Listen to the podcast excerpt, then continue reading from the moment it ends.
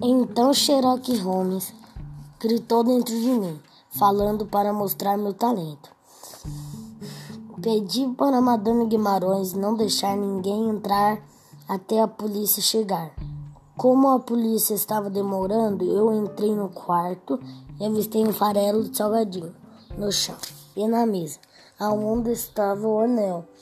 Primeiro suspeitei de uma criança, mas depois reparei que não tinha nenhuma criança. Então voltei no quarto para encontrar outra pista.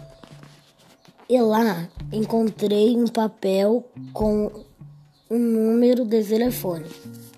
Daí liguei nesse número e o doutor Caldas atendeu. Então pedi para go